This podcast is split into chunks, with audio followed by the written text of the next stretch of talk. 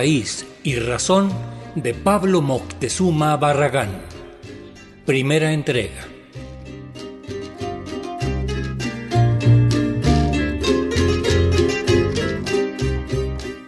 Pablo Moctezuma Barragán aceptó venir a este espacio para compartir un poco de ese conocimiento acumulado que tiene sobre nuestro devenir como mexicanos. Pablo Moctezuma se nutre de sus raíces, no en vano se apellida Moctezuma. Nos hablará hoy sobre la democracia directa, este tema tan importante, sobre el calpuli y sobre la deuda externa que nos ahoga como nación. Lo acompañamos con partes de la pieza El compromiso de Patricio Hidalgo en la versión que interpreta el grupo Ampersand.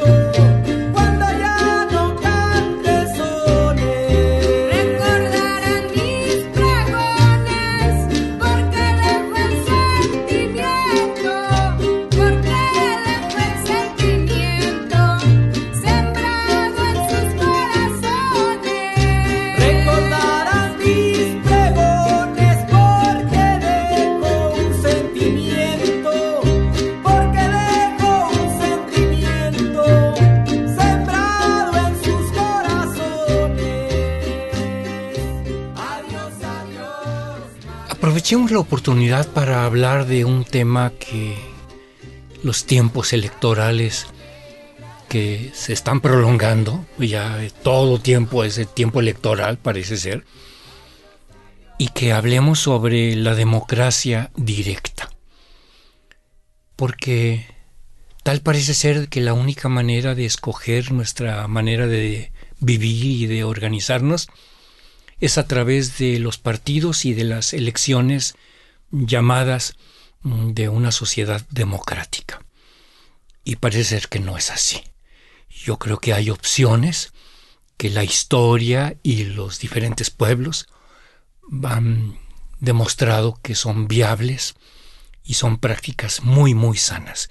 Que abordáramos el tema de la democracia directa Pablo Moctezuma, por favor. Sí, Ricardo, esto es muy importante, que el pueblo decida, porque actualmente las decisiones las tienen las grandes corporaciones. Hoy mismo están cumpliendo 16 años en huelga, este, cinco, eh, cinco huelgas mineras y no hay solución. El agua está siendo acaparada por las, eh, los grandes aguatenientes.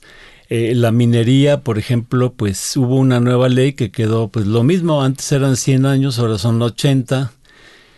De concesiones de agua eran 50, el presidente propuso 5, pero quedó en 30, que se puede prorrogar otros 25.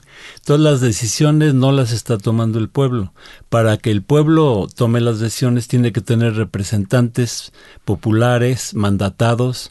Por ejemplo, en la ley minera, llega la iniciativa presidencial, el presidente proponía de bajar de 100 años a 30 y en el agua de 55, pero llegan los señores mineros, se reúnen con los diputados y cambian esta iniciativa. Entonces, ahora, actualmente seamos sinceros, los que mandan son los grandes intereses, las grandes corporaciones porque en la forma en que se eligen a los representantes, a los diputados, a los senadores, es una forma que es controlada por las corporaciones. El sistema de partido está diseñado precisamente para que las decisiones los tomen los, los más ricos. Aquí en nuestra tierra tenemos experiencia de siglos en el que la elección de representantes pues era a través de asambleas donde la gente podía proponer y elegir a su representante. Esto es lo que debemos de retomar, que la selección de los candidatos no la no sea por parte de las cúpulas partidarias, sino por la, eh, la gente organizada en sus lugares de vivienda, de trabajo, de estudio, de actividad donde tú puedes proponer a alguien que conoces. Actualmente la gente vota pues por el del retrato o el del anuncio en la televisión, pero es, es alguien que no es conocido. Además es importante que no haya campañas de dinero que los eh, candidatos propongan que, que, quieren hacer, que tengan tiempos iguales en televisión, en radio, en parques, estadios, que cada quien haga su propuesta, que se platique y que aquella propuesta que sea aceptada e, ese representante se ve obligado a hacer eso que se vio en campaña. Actualmente las campañas son de dinero. Si no tienes millones y millones de pesos, no la haces. Y es ahí donde entran este, las grandes empresas a financiar a, a los que van a ser funcionarios y ya llegando al poder, pues lo que hacen es favorecerlas. Entonces hace falta una campaña en el que la gente vea sus problemas, haga sus propuestas, elija al representante y que éste se vea obligado a realizar la, voluntad popular, si no, pues sería depuesto. Hace falta una reforma este, política y electoral a fondo, Ricardo, tienes mucha razón. Y aquí sí hay la experiencia de siglos en el que desde la época de los calpulis, antes de la invasión española, pues en cada calpuli elegían a, a sus dos calpuleques.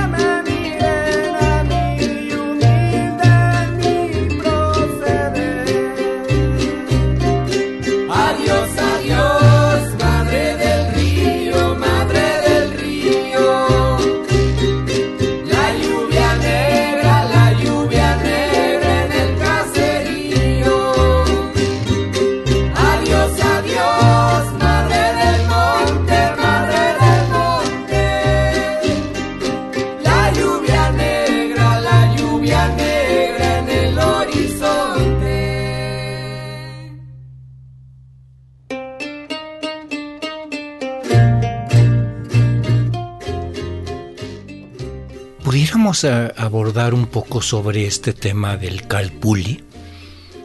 Bueno, era maravilloso eh, y actualmente debemos retomar mucho esa, experiencia porque cada calpuli era autosuficiente. En cada calpuli se sembraba maíz, frijol, calabaza, chile. Entonces en cada comunidad tenían que comer. Además en cada comunidad pues, generaban su abono, sus fertilizantes para, para aumentar la producción, procesaban los desechos orgánicos. Actualmente es ridículo que estemos importando eh, casi la mitad de los productos. Está, el año pasado se importaron 20 mil millones de dólares de, de maíz, frijol, soya, aceite.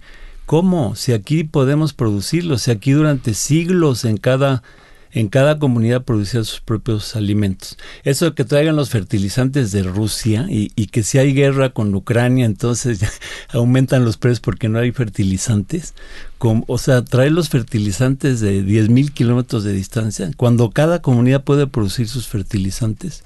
Es un modelo que, claro, el modelo este, capitalista globalizador, que pues, es el gran negocio para las grandes corporaciones, a costa del sufrimiento del pueblo. Entonces tenemos que retomar esta experiencia, ser autosustentables.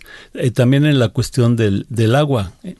Actualmente en lugar de cosechar el agua de lluvia, de retenerla, de poner pavimento permeable para que el agua no se vaya al drenaje, en fin, de cuidar y guardar nuestra agua, lo que hacen es grandes trasvases, le quitan el agua a campesinos de, de Michoacán, del Estado de México, para traer la Ciudad de México, subirla eh, mil kilómetros.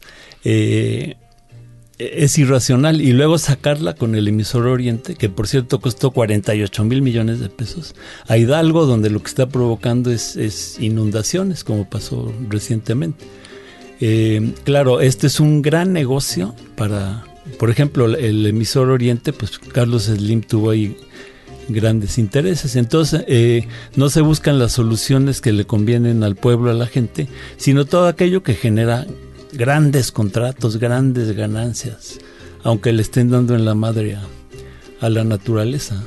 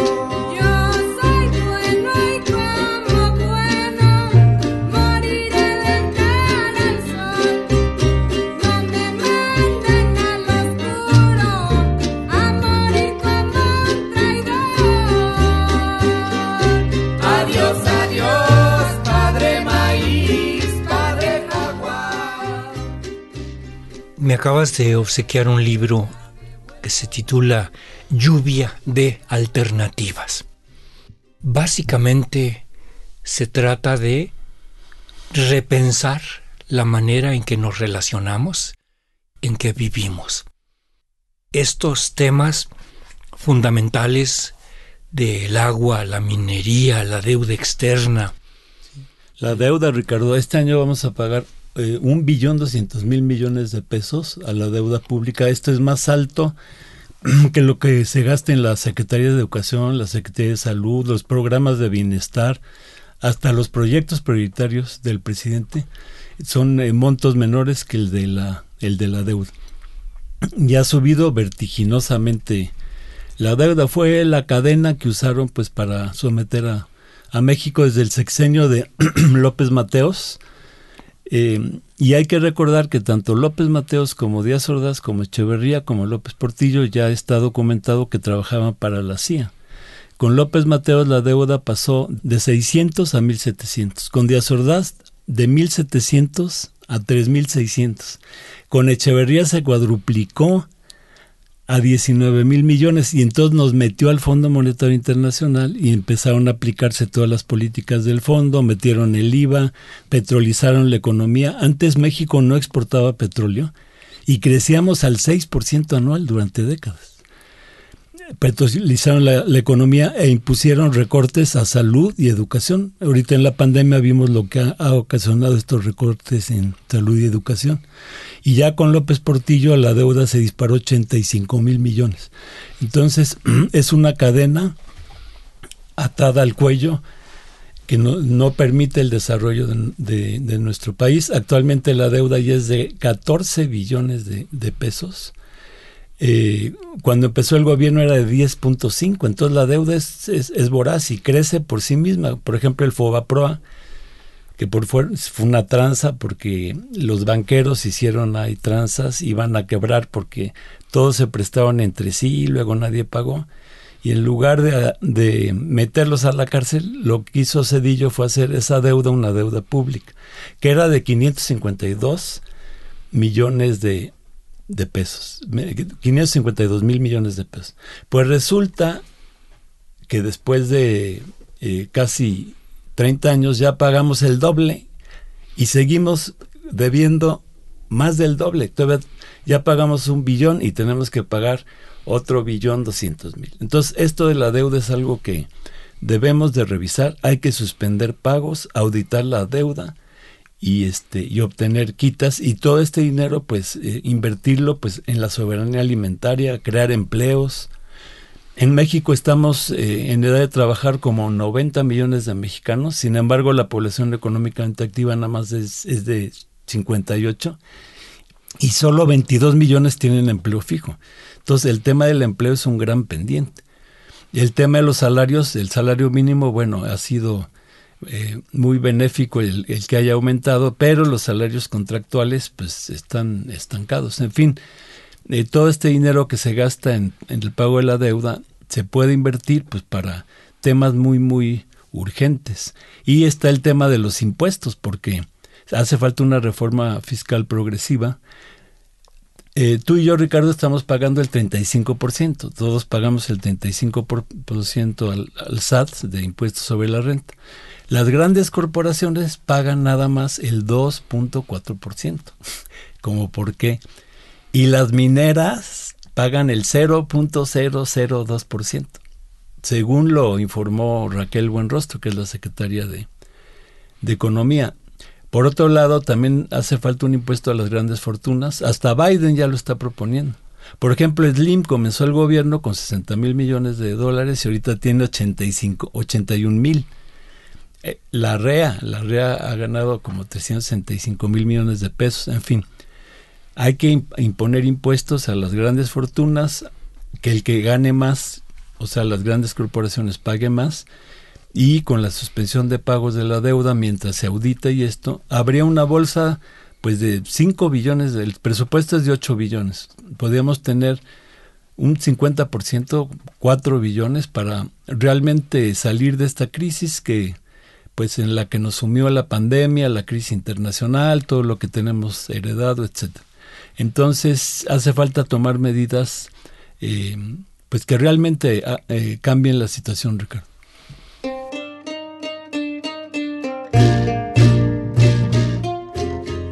Hemos escuchado hoy la primera parte de una amplia entrevista que nos concedió Pablo Moctezuma Barragán, escritor, historiador, organizador de proyectos e iniciativas sociales muy diversas. En la asistencia de producción y redes sociales, Analía Herrera Govea. En los controles técnicos en el estudio C de Radio Educación, para la grabación de la entrevista, el ingeniero Fructuoso López. Raíz y Razón. Una serie a cargo de un servidor, Ricardo Montejano del Valle.